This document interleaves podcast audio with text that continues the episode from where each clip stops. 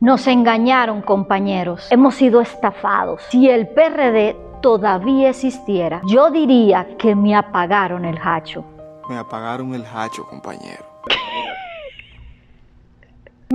La empresa brasileña Embraer admitió en Estados Unidos que pagó 3.5 millones de dólares en sobornos en República Dominicana para vender sus aviones super tucanos. Vamos al paso. La empresa admitió que pagó los sobornos. Eso no se lo inventó ni Jana Line ni Miriam Germán. Tampoco la Marcha Verde. Ellos, los brasileños, dijeron que dieron ese dinero en RD. Tanto así que se les abrió un proceso y fueron condenados a pagar el doble del dinero como compensación al Estado Dominicano. 7 millones de dólares pagaron y en el año 2018 entregaron cada dólar de esa sanción. Le dieron al Estado Dominicano 7 millones de dólares al admitir que habían sobornado para que le compraran los aviones. No solo pagó el dinero, también entregó los papeles a la Procuraduría de Jan Alain para que se armara el proceso judicial en el país y se persiguiera a los responsables del dineral en sobornos. Todo este caso comenzó en el año 2016 en los Estados Unidos y desde entonces se apresó a Pedro Rafael Peña Antonio, un hombre que fue jefe de la Fuerza Aérea primero y secretario de las Fuerzas Armadas después, acusado de ser el principal receptor de los sobornos, pero también se acusó a Carlos Piccini, un coronel encargado de proyectos especiales de la Fuerza Aérea. También a unos empresarios que supuestamente habían ayudado con empresas al movimiento del dinero. Pues resulta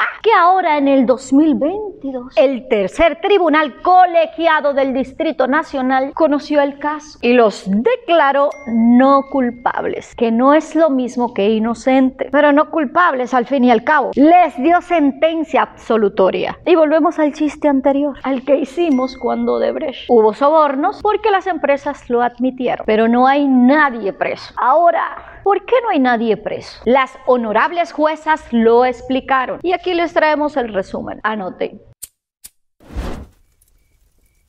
Lo primero es que según las juezas, el soborno alegado era de 3.5 millones de dólares, pero durante el juicio los fiscales solo hablaron de 178 mil dólares. Ante esas cantidades, las juezas dijeron que esos 100 mil dólares de la empresa 4D Business Group y 78 mil dólares de Margie Corp resultan irrisorias frente a los 3.5 millones de dólares que Embraer admitió pagar. Y dicen ellas mismas que los fiscales no presentaron pruebas de rastreo o de que se haya identificado el paradero del monto restante. Dicen las juezas que se presentó el documento donde la empresa admite los sobornos, pero que sin embargo no se presentó prueba testimonial alguna. Nadie vino de Brasil a hablar para que así se pudiera contrainterrogar y preguntar libremente. El boche de las juezas incluye los siguiente, abro comillas, la cooperación internacional fue oportunidad de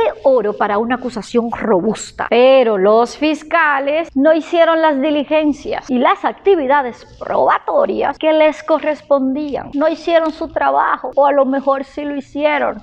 Saludo a Jan Alain. Este caso es tan raro que una empresa acusada, Magic Corp, aceptó la condena que el Ministerio Público le solicitó. Y sin embargo, las juezas la declararon no culpable porque los fiscales no pudieron aportar las pruebas de esa culpabilidad. O sea, los de la empresa aceptaron que eran culpables y las juezas dijeron que no, que los fiscales no hicieron su trabajo. Los fiscales, por ejemplo, dijeron que Peña Antonio y Piccini manejaron sumas millonarias desde el 2006.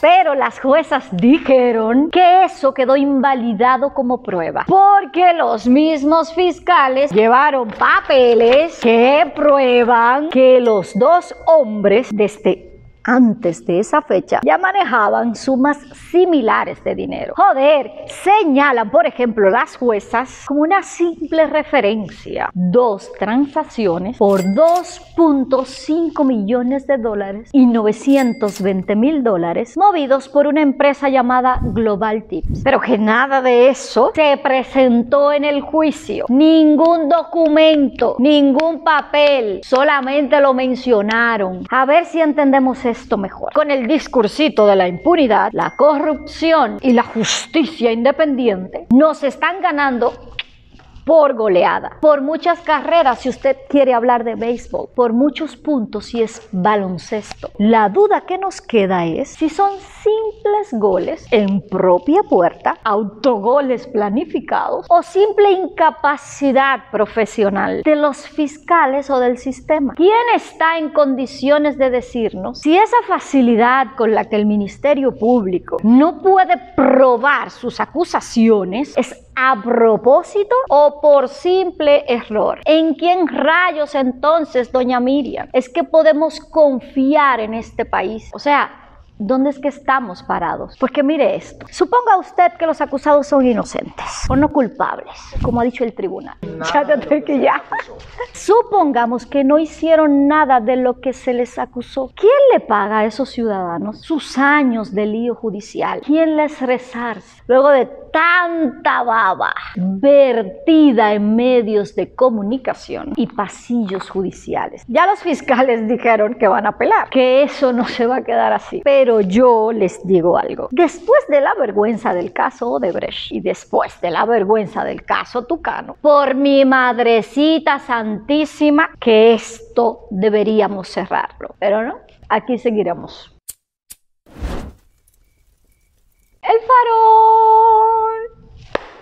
Hasta luego, Mari Carmen.